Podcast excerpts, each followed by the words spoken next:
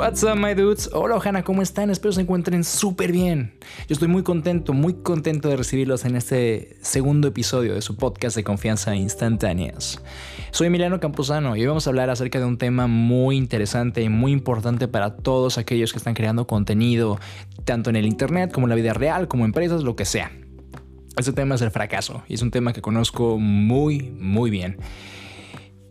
Tengo una historia muy personal que contarles, una historia que igual iba a ser un poco incómoda, pero al mismo tiempo nos vamos a relajar y vamos a tener un muy, muy, muy buen rato con esta lección que les voy a dejar. Sin embargo, antes quiero comentarles dos cosas. La primera es que ya tenemos tema para nuestro podcast. Pues se llama instantáneas, ¿no? Entonces me inspiré en estas fotografías instantáneas de antaño. Bueno, que ya están retomando como vuelo pero básicamente tomas una foto y ya la tienes impresa. Entonces es como capturar una historia, capturar un momento en una fotografía. Y es lo que quiero hacer con este tipo de podcasts. Entonces de ahora en adelante soy yo y algunos invitados de gente muy cool que nos van a platicar su historia, nos van a platicar situaciones buenas, situaciones malas, eh, adversidades nos van a contar su proceso creativo, nos van a platicar acerca de sus proyectos para que nosotros podamos capturar ese instante, capturar esa sabiduría, esos consejos que han aprendido a lo largo de la vida y podamos aprender todos juntos e implementarlos en nuestra vida sin que nosotros tengamos que pues, sufrir algunas de estas caídas, ¿no? Que todos sufrimos, pero pues si las podemos evitar, pues ¿por qué no? la segunda nota, perdón, es que eh, noté que en el podcast anterior hay un pequeño eco. No sé si se nota, espero que no. Igual y soy yo porque tengo unos oídos bien piqui. Pero es porque me acabo de mudar y estoy ahora sí en mi casa, la que subí a YouTube, mi casa oficialmente en Holanda. Y pues aquí los muros están como de 320 y no tengo un estudio de grabación. Mi estudio de grabación se quedó en México. Entonces, eh, pues no está como las condiciones óptimas, pero ya, ya pedí un poquito de tratamiento acústico. Entonces, el próximo podcast debería sonar un poquito, un poquito mejor. Eh, dicho esto, pues vámonos a la historia, vámonos al tema principal del podcast.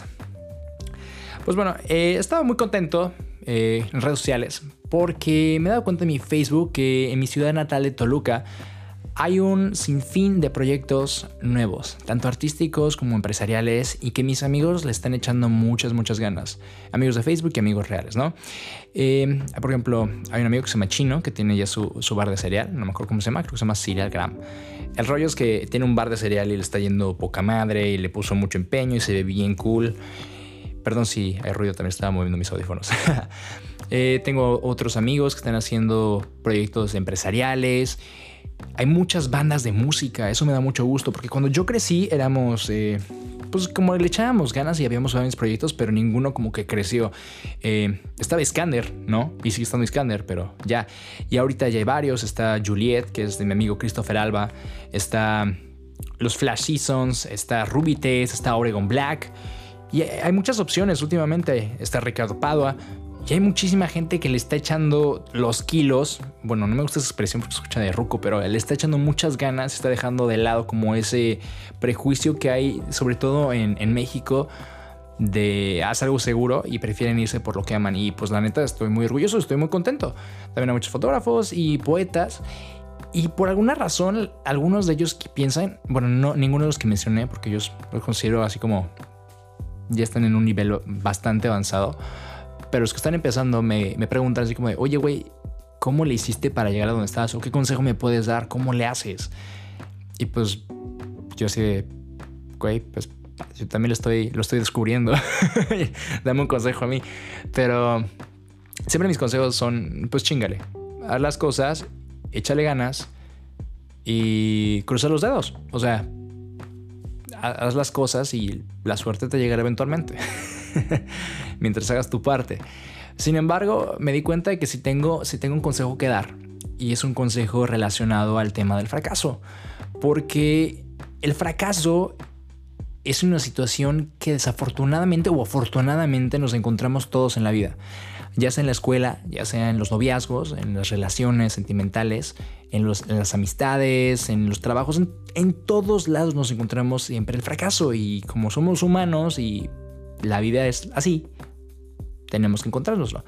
Entonces, pues este, este video va para todas las personas que me han pedido un consejo y para todos aquellos que están creando cualquier cosa en la vida o están emprendiendo o están empezando alguna etapa este va para ustedes. Y pues va, les voy a contar una historia acerca de mí. les voy a contar acerca de, de lo que considero ahorita mi situación de fracaso y de cómo he aprendido a lidiar con ello y a superarlo. Y trabajar con ello, aprender de él. Esta historia podría irse hasta el 2011-2010 porque he estado haciendo música y escribiendo libros por muchísimo tiempo, desde que me acuerdo. Sin embargo, vamos a irnos hasta los 15 años. Tengo un libro, bueno, tengo dos libros, pero mi libro por el que más me conocen se llama Cielo por. Y Cielo por lo empecé a escribir a los 15 años, entonces pues ya se imaginarán, el libro le tengo mucho cariño, pero está escrito por un vato de 15 años, enamorado. Entonces pues está muy exagerada la situación romántica, está muy meloso y tiene un final un poco irresponsable que si pudiera lo cambiaría en este momento para no eh, causar daños, porque pues no, me gusta que haya puesto como ciertas cositas. Me, hubiera gustado poder tocar algunos temas distintos. No lo voy a spoiler, pero ustedes entienden. Y pues lo empecé a escribir y, lo hice porque siempre tenía esta fantasía de ser escritor, ¿no? Pues está bien chida la idea, imagínense, o sea, estás en tu casa, en el bosque o junto a la playa, escribiendo ahí con tu, con tu Mac en una pantalla completamente en blanco, como en las películas, eh, mandas el manuscrito, te llega tu dinero y te pasas el día escribiendo y en la playa. Es una buena fantasía, es un buen sueño, es un buen goal para el cual trabajar, ¿no? para el caso que lo escribí, lo terminé a los 16 años y por consejo de una amiga, que en paz descanse, Laura, me dijo que va, públicalo.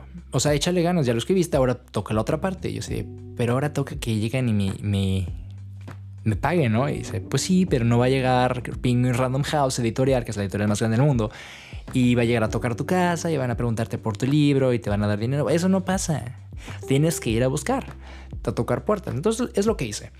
Eh, me tardé hasta los 18 años. Sí, no, 17 años. 17 años para publicarlo porque estuve así como revisándolo, le hacía ediciones, lo fui a registrar y lo mandé a editoriales. Lo mandé a Penguin Random House, me ignoraron, lo mandé a otros lugares. Y me ignoraron porque seguramente pues uno no tenía la plataforma como para de lectores que les interesa, dos, no era el tema que ellos buscaban y tres, pues igual el nivel de calidad, ¿no? El de nivel literario. Eh, y pues bueno, esto va a ser importante, así que guárdenlo en el futuro, pero ahí les va. Y entonces como que me frustré y dije, pues va, lo voy a subir yo solo. Si nadie me lo publica, pues lo voy a publicar yo. Ya lo publiqué yo en iTunes y le fue muy bien. Por alguna razón, la gente me encontró en una, página que se llama Wattpad y pues ahí lo subí también. Y les empezó a gustar tanto que lo compraron en iTunes y en, bueno, era iBooks, ahora ya es Apple Books. Y en esa semana que salió, tuve más ventas que creo que era en ese momento bajo la misma estrella y Paper Towns de John Green, así cuando había salido la película, es como de, güey, qué chido. Y ya fue cuando me contacté con una editorial que se llama Nueva Casa Editorial, que son mi familia editorial en este momento. Estoy diciendo editorial mucho, ¿no? Y ya me firmaron el libro. Me lo firmaron y se publicó en diciembre de ese mismo año. El caso es que pues imagínense, o sea, a los 18 años con un libro publicado y le está yendo bien, entonces me sentía así como de tocado por Dios. Eh, llegaba a la universidad y era, ¿qué te dedicas? ¿Qué quieres hacer? ¿Yo? Yo ya soy escritor, yo ya estoy haciendo lo que amo. Entonces, ay, cállate, mamá. Pero pues sí, estaba, estaba muy cool. Era una, era una experiencia bastante interesante y pues me sentía muy contento. Entonces, pues fue como una motivación muy fuerte para mí, como para seguir adelante y seguir ese proyecto. Y es lo que hice. Entonces me tomé un tiempo de descanso y empecé a escribir una historia. Empecé, me acuerdo, en diciembre, escribí en las noches, así como de, ah, qué chido, yo tenía una historia. Me tardé un año tres meses en, acabar ese libro. Así, no constantemente, pero sí como pulirlo, o sea, escribirlo como unos cuatro o cinco meses, pero luego lo pulí durante todo un año. Y ya, entonces pues dije, ahora sí, toca la otra parte. Eh, estaba buscando editoriales bueno, más bien no estaba buscando editoriales. Me contacté con un par de agentes y conseguí eh, quotes para dos eh, editoriales de México. Dos ofertas que me habían dado.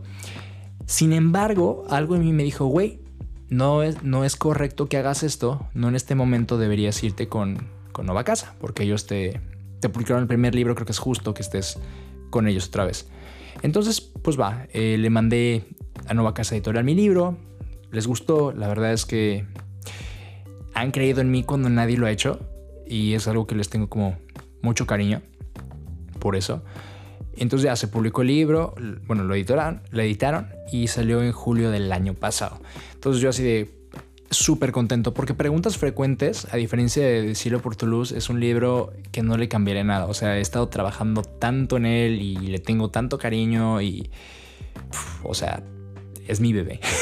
o sea, Cielo por Toulouse también le tengo mucho, mucho cariño y es mi bebé también, pero ustedes entienden, el libro que escribes a los 15 no es igual de bueno que el libro que escribes a los 20, ¿no? Entonces, pues yo estaba muy emocionado, teníamos ya los anuncios de Facebook, anuncios en blogs, anuncios en, con influencers. Y dije, pues vale, va a ir súper bien este libro. El, el, caso es que pues sale el libro y ¡boom! Sorpresa, ¿qué pasa? No se puede adquirir el libro en México. Y pues eso fue un problema muy fuerte porque hay un concepto en el marketing que se llama hype y el hype es cuando pues, la gente se emociona antes del estreno de un producto. Por ejemplo en el iPhone, ¿no? Si ves las, las cifras de venta del iPhone, el iPhone se vende más cuando sale que después porque es, el, es el producto de moda. Entonces si ya un, producto ya no está de moda, pues cae en la, en la ciclo de venta, ciclo de vida de, del producto. Entonces, pues sí me preocupé mucho porque sí se puede adquirir, pero nada más en España. ¿Y qué pasa? Pues que mi, mi base de lectores está en Latinoamérica. Entonces, cuando me llega el reporte de ventas, seis meses después, uf, o sea, fue una, fue una depresión gacha porque Ciro lo estaba vendiendo cinco veces más. Y Después, como no me volvió a llegar el, reporte, seis meses después, eh, pues básicamente me deprimí porque ahora sí Porto lo estaba vendiendo 20 veces más que preguntas frecuentes y no porque sí Porto los tengo unos números extraorbitantes ahorita por alguna razón, sino que preguntas no estaba vendiendo. Y de pronto vi así como los reportes de venta del centro del país, que es donde yo vivo, y pues estuvo sad porque habían cuatro, cuatro ventas reportadas. Y me puse, me puse muy heavy, o sea, me puse bien intenso porque era como de, güey, o sea, si mis amigos, quote unquote, así estaba bien indignado, bien quemado, tienen 300 varos, tienen 1000 varos para irse de peda cada tres días y si tienen, o sea, si según esto me apoyan, ¿por qué no me compraron el libro en vez de irse a una peda, ta, ta, ta? Y así, o sea, tachaba a todo el mundo de ojete, ¿no? Y también a mi editorial decía, es que, güey, o sea, si hubieran seguido el como modelo de negocio que les recomendé, bueno, no, no de negocio, más bien de, de, venta de libros, seguramente hubiéramos tenido concesiones, hubiéramos tenido ventas y bla, bla, bla, bla, bla. O sea, yo echando pestes a medio mundo y luego me enojé conmigo y dije, es que tú, güey, ¿por qué no tienes una base de lectores más grande? ¿Por qué no te agarraste otra, la otra oferta? Total que me puse como energúmeno, como diría mi jefecita santa. y pues ya después se me pasó. Y se me pasó porque pues aprendes a lidiar con las cosas. Empezando con lo de mis amigos, pues la vida no te debe nada. Como persona, o aprendí eso. Nadie te debe nada pues sí, o sea, tendrían 300 baros para irse de peda o 300 baros para otras cosas, pero no tenían para el libro y, no lo querían y chingue su madre, pues no lo compraron. Ya está bien. O sea, no es obligatorio tampoco. O sea, sí hubiera sido apreciable. Por ejemplo, cuando un amigo empieza un negocio, pues yo les compro cosas, pero ese soy yo y, y no tienen por qué seguir como la gente no te tiene que dar su dinero, punto. Y prefieres que no lo haga, ¿no? O sea, ya después cuando lo pensé dije, pues ojalá lo compre la gente que quiere leerlo y no nada más por compromiso. Es lo que está sucediendo también, pero luego con mi editora dije, güey, o sea, piensa las cosas y cállate y escucha. Si no hubieran creído en ti ellos, tu libro no se hubiera publicado el primero y no hubieras tenido tampoco las ofertas del segundo libro y no serías quien eres en este momento. Entonces sé agradecido y cállate la boca. Y es lo que hice. Y luego conmigo mismo pues dije, güey, pues no tienes la, no tienes la base de lectores y no, no tomaste otra decisión. O sea, relájate. Me di cuenta que las cosas en la vida pues a veces salen mal. O sea, a veces puedes vivir tu vida entera haciendo las cosas bien o puedes hacer un proyecto completamente y, y te puede salir mal. Y, no es porque el mundo te odie o porque la gente se ojete o porque las cosas estén equivocadas. Es porque estás es porque así es la vida. Tienes que aceptarlo. O sea, ya ahorita, por ejemplo, mi editorial ya se está recuperando en esa cuestión como de, puntos de venta, ya nos está yendo mejor, ya generamos ventas. Y es lo que, es lo que sucedió también cuando aprendí así de, pues bueno, va, órale, llámale fracaso si quieres. Y es lo que es, es un fracaso de ventas en ese momento. Ahora, ¿qué vas a hacer? ¿Qué vas a hacer para arreglarlo? Y, y es que a veces nos quedamos estancados en este, en este hoyo tan profundo que es como el self-hate, la culpa propia, que no queremos salir. Estamos, estamos toda madre bien cómodos odiando todo y odiándonos y no queremos hacer nada para cambiarlo. Y la verdad es que muchas veces tenemos la, la opción y la oportunidad de hacerlo. Entonces, pues ya lo que dije, órale, va, las cosas están como están, ¿qué vas a hacer? Y pues ya, es lo que, lo que empecé a hacer, que empecé a hacer marketing de otros tipos, empecé a escribir otro libro, ahora ya está en inglés, por cierto, próximamente. Estoy, ya les anuncio de una vez que estoy escribiendo mi nuevo libro, uh, Conning, Craig the Vespa, eh, Kingdom of Wasp, el reino de las avispas. No sé cuándo va a salir, ni tengo idea, pero ahí estamos. Eh, conseguí una cita con un productor de televisión. Estamos trabajando ahorita en el guion de una miniserie de preguntas frecuentes. Ojalá se pueda comprar, se pueda adquirir, o el de serie productos que ya existe.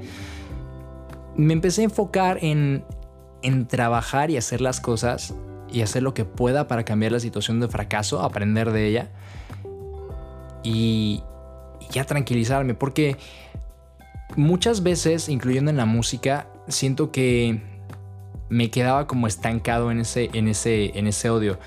Y no aprendía nada, o sea, igual y salía adelante, pero no aprendía nada. Y ahora ya me di cuenta que, por ejemplo, pues es mejor a veces que te compren poco, pero que lean tu libro y que se conviertan en gente leal que te siga, a que lo compren así como de nada más porque, ah, este güey tiene un libro y lo pongan en sus librerías. Generalmente si te llega dinero y, y aprecias mucho ese, ese gesto, pero es bien cool cuando cuando la gente sí consume lo que haces y, les llega a su cora, a su corazoncito.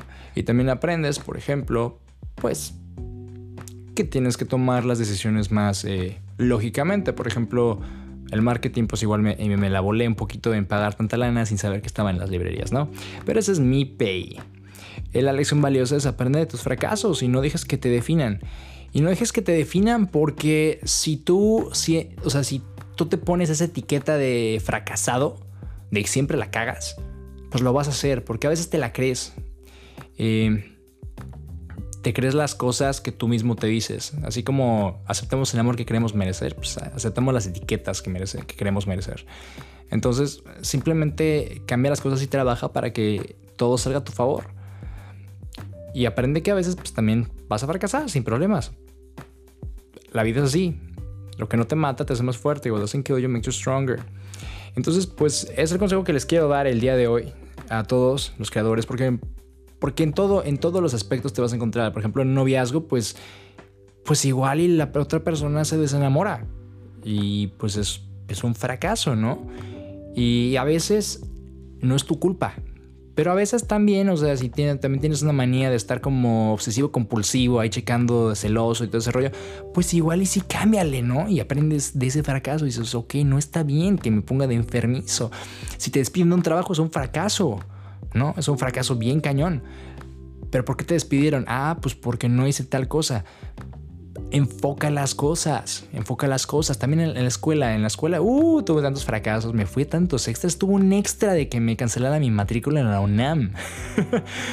Pero, pues aprendí al final, ¿no? O sea, terminé la universidad. Aprende de, lo que te sucede y, no, no te victimices. O sea, sí, a veces está de la fregada, date tu tiempo para sufrirle, pero, pero sigue adelante y aprende de lo que te sucede. No puedes dejar que, te llegue el fracaso desprevenido. Tienes que estar listo, listo que, o sea, recibir el madrazo. Porque si te agarra desprevenido te va a noquear. Pero si ya sabes que viene, no, nada más no sabes cuándo, pues ya tienes la mandíbula lista. Entonces no te noquea, te puedes levantar, golpeas de vuelta. Todo es cuestión de, tener buena mentalidad. Eh, por ejemplo, le tomó no sé cuántos cientos de inventos a, Edison, hacer la bombilla eléctrica. Y sin ella, pues no teníamos luz. Bueno, sí la tendríamos, pero otra persona lo hubiera inventado y él no hubiera pasado la historia. A J.K. Rowling, la de, la de eh, Harry Potter, Harry Potter, él, la rechazaron durante años, cientos de editoriales a Walt Disney lo rechazaron igual. ¿Cómo se llama este güey? El de Matt Groening de Los Simpson. Hasta, hasta Steve Jobs destruyó una compañía. Lo despidieron de su propia compañía y luego fue a ver otra compañía.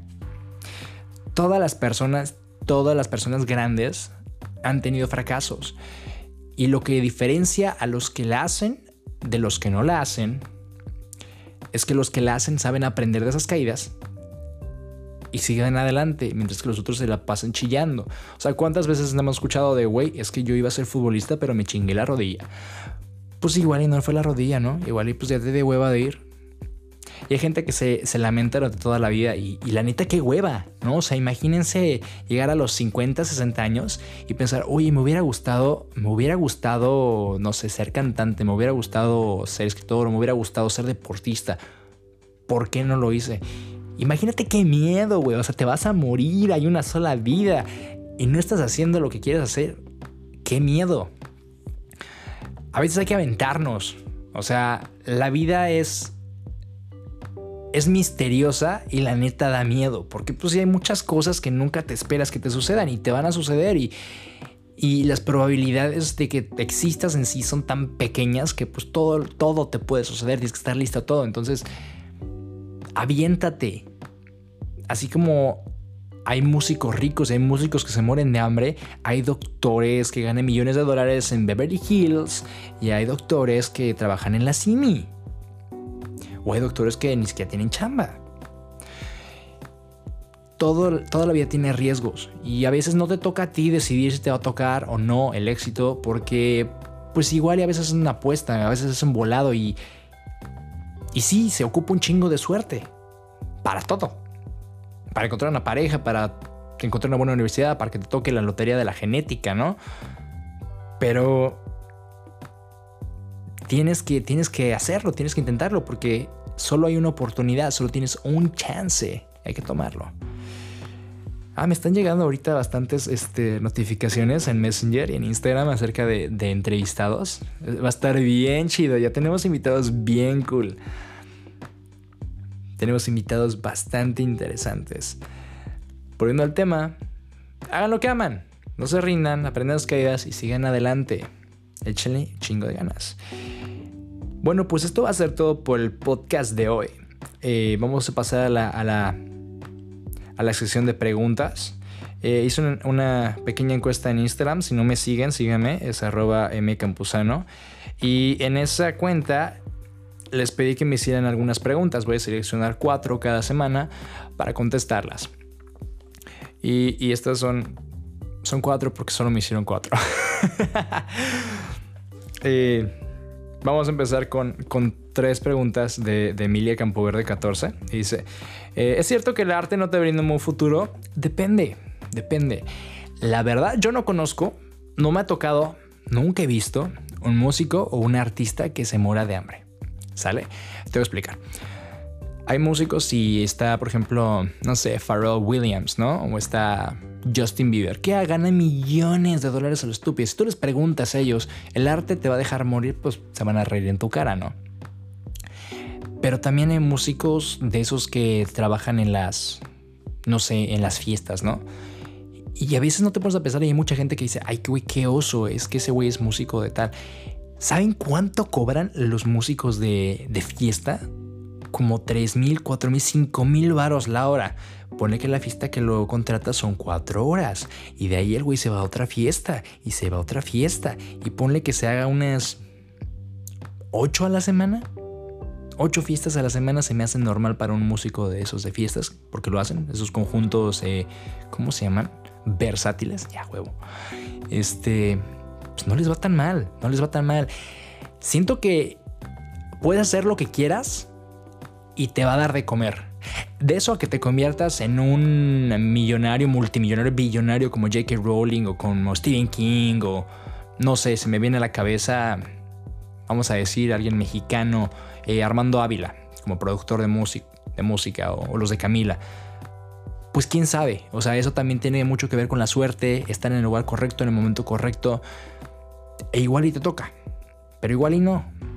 Sin embargo, siento que si haces las cosas bien y las haces por el suficiente tiempo, le pones la dedicación suficiente, no te va a dar, no te va a dejar morir. Y, y lo que me estás preguntando de un buen futuro, lo siento que es muy, es muy subjetivo. ¿Qué es un buen futuro? Un buen futuro para mí es que tengas tu casa, o sea, tengas donde llegar, tengas comida eh, y puedas vivir de lo que amas. Esas personas lo están haciendo, tanto Justin Bieber como los de los conjuntos versátiles, como los que tocan en la concha acústica en Toluca. Por si tú vayas a la concha acústica, está bien chido, suena bien chido. El arte depende de tus expectativas, depende de, lo que quieras hacer, depende de cuánto estés dispuesto a luchar o a perder por lo que amas. Sí, siempre te va a dar un buen futuro, pero por lo menos no te va a dejar morir.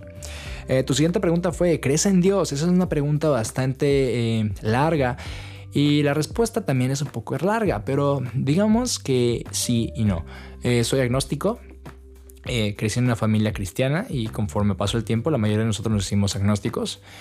Eh, creo, creo en la gran fuerza del universo, en, en, la creación como tal, en esa fuerza que viene de la misma singularidad de la que todos venimos, de que somos parte de uno y uno es parte de todos, porque literalmente somos parte de esa misma singularidad y, pues somos polvo de estrellas al mismo tiempo. Eso suena bien romántico, pero es neta.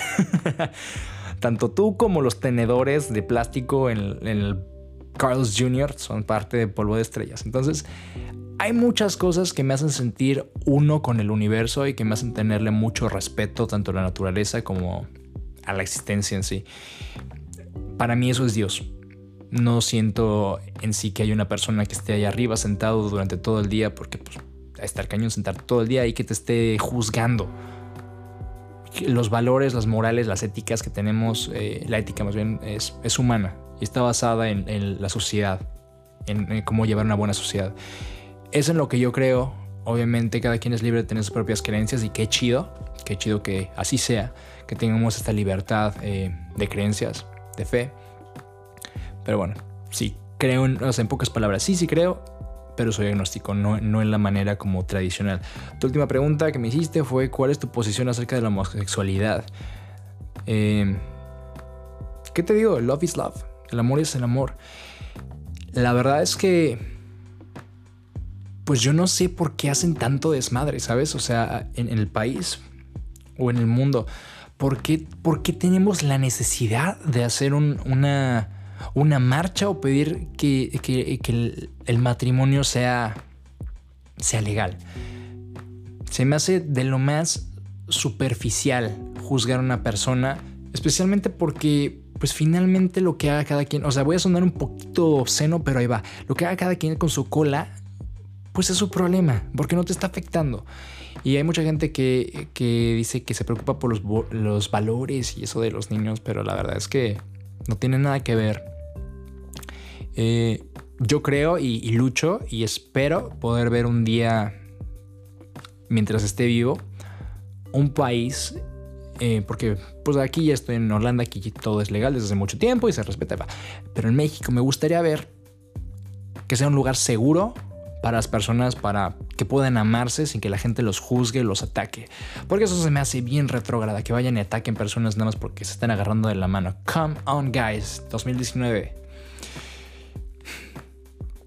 Eh, y es que, sabes, o sea, hay muchas personas que si les preguntas, güey, ¿qué harías si tu hijo fuera gay? No, que no sé qué. O sea, el, hecho de que tengamos que hacer que se hagan esas preguntas es medio raro. Es como de, güey, pues, ¿qué si tu hijo tiene un lunar? ¿No? O ¿qué harías si tu hijo le gusta la arquitectura en vez del diseño gráfico?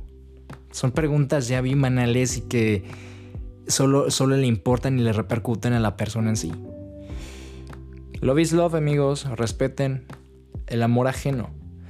Eh, vamos con Joja.hdz01. Dice: Quisiera tu libro Cielo por Toulouse. Lo he buscado en El Salvador y no lo venden. Y como te dije, bueno, te platico. Eh, mi editorial Nueva Casa le he estado poniendo todas las ganas del mundo para que los libros que tenemos de la editorial lleguen a todo el mundo. Sin embargo, por cuestión. Eh, no quiero decir monopolista, pero más o menos, eh, las librerías tienen acaparado. Las editoriales tienen acaparadas las librerías, más bien. Entonces es bien difícil a veces que entre material de una editorial quote un quote independiente. Si lo quieres, realmente te lo puedo mandar desde mi página. Mándame, mándame mensaje a mi página de Facebook, que es Emiliano Campuzano, con la palomita azul, no el otro. Y también lo puedes encontrar, creo que en Amazon México. En Amazon México sí hace envíos a El Salvador. También creo que está en Amazon Colombia y todos esos. Em, estoy diciendo mucho E. Tengo que practicar eso. Discúlpenme. Ya hemos llegado al final de otro episodio, pero, pero ahí vamos pues va, ese va a ser el fin de este, de este podcast de esta semana. Espero lo hayan disfrutado muchísimo, yo me divertí mucho, espero que les haya servido esta lección de vida que a mí me costó tanto tiempo y tanto sudor aprender. Eh, apoyen a sus amigos, apoyen los proyectos que están haciendo, apoyen las editoriales pequeñas, apoyen los cantantes pequeños apoyen a los escritores que van empezando, a sus amigos fotógrafos, apoyen las pequeñas empresas y los films independientes. Igual y me repetí varias veces diciendo eso, pero pues no lo había pensado. Ese es el consejo de esta semana, esa es su tarea. Y pues nos vemos la próxima semana. Espero lo hayan disfrutado bastante. Espero, ya espero con todo, toda mi alma que la próxima semana ya tenga bueno, ya hayamos grabado un episodio con un invitado. Ya tenemos varios confirmados, pero Espero que esté grabado para que puedan disfrutar de estas historias tan interesantes que nos vienen a ofrecer. Que puedan emocionarse tanto como yo me estoy emocionando con el hecho de saber que vamos a hacer este, este proyecto. No olviden calificar el podcast en Apple Podcasts, no olviden seguirme en Spotify, estar al pendiente del siguiente episodio que espero que esté bien chido. Y si tienen amigos que son escritores o, cantantes o que tengan cualquier proyecto empresarial o artístico, mándenles este podcast. Creo que les va a servir bastante y espero que también pues les interese porque me gustaría mucho escuchar sus historias, me gustaría escuchar mucho lo que piensan, si tienen alguna lección que quieran compartir, este es su espacio, así que mándenme un mensaje a mi Instagram que es at, o sea, a mi Twitter que es arroba soy M es EM, no, no nada más la letra M, y en Facebook Emiliano Campuzano eh, con la palomita azul. Este es su espacio y me gustaría poder platicar con ustedes y pues pasarla, pasarla chido como lo hemos estado pasando. Nos vemos la próxima semana, nos escuchamos la próxima semana, perdón. bye bye.